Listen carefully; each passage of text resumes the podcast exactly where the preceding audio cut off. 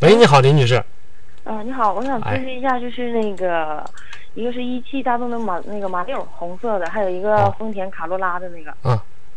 就这俩车是吗？对对对，我建议你还是看看卡罗拉吧。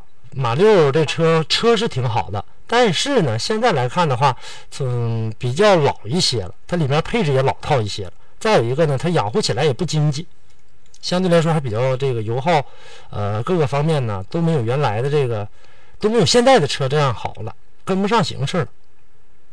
啊，就现在那个马六的那个。嗯对，车是挺好的，咱得这么说。但是开几年之后的话，它就更老了。现在本身岁数就大了，再开几年的话，你在那个时候再出手就更不太好出手了。啊，嗯你是说卡罗拉红色的它那个它那性能啥，它俩是不是都没啥区别，还是怎么的？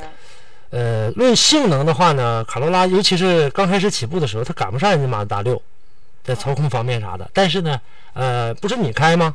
对对对，我觉得作为一个女生来开的话呢，也不需要说特别强悍的动力。你买这个，我不知道你买一点六还一点八的啊，我拿一点六的说话，因为大家一一般一买点六的，对一般都买一点六的。的。呃，在这个方面的话呢，它可能说前期动力不赶它，后期动力还可以吧，不会比马六差很多。